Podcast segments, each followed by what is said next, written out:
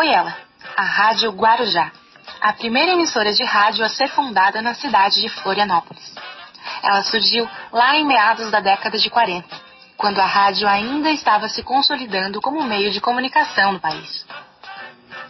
O nome da rádio homenageia a praia de Guarujá, em Santos, do litoral paulista, muito falada na época das rádios nacionais.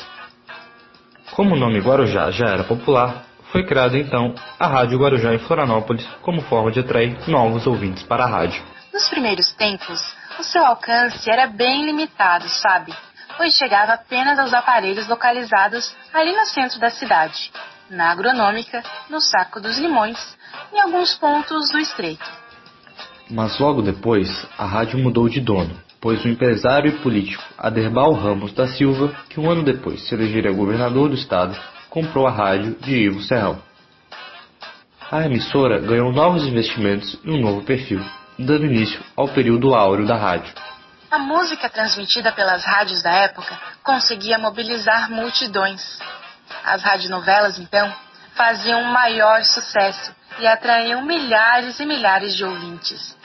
Além disso, foi utilizada como um poderoso instrumento político, exercendo forte influência no processo de politização dos catarinenses.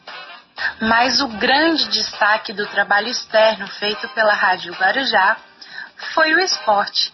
O radialista Edson Curcio conta mais sobre a rádio e sua programação em entrevista exclusiva. A Rádio Guarujá é, porque o, o, o, ponto dela é, de partida, né? O, a Rádio Guarujá tem jornalismo, tem entretenimento. Hoje é um jornalismo mais entretenimento da rádio, mas o forte da rádio é o esporte, né? Sim. É o que alavanca a rádio. Porque, por exemplo, a gente nunca deixou de transmitir uma partida de Havaí e Figueirense. Com incríveis 79 anos, a Rádio Guarujá já atravessou gerações e tem muita história para contar, como a do apagão em Florianópolis em 2003. A, a gente chegou no início, a gente chegou a botar um caminhão lá embaixo ah. E aí, e aí com o gerador, né? A gente uhum. botou um gerador lá embaixo. Uhum. Ah, e aí a gente fez com o gerador, a gente fez esse, esse sistema todo e a rádio não saiu do ar. Ele conta ainda que logo farão a mudança de AM para FM até o fim deste ano. Vai, não, então até o final do ano é certeza que a gente vai estar, tá, já mudou, né?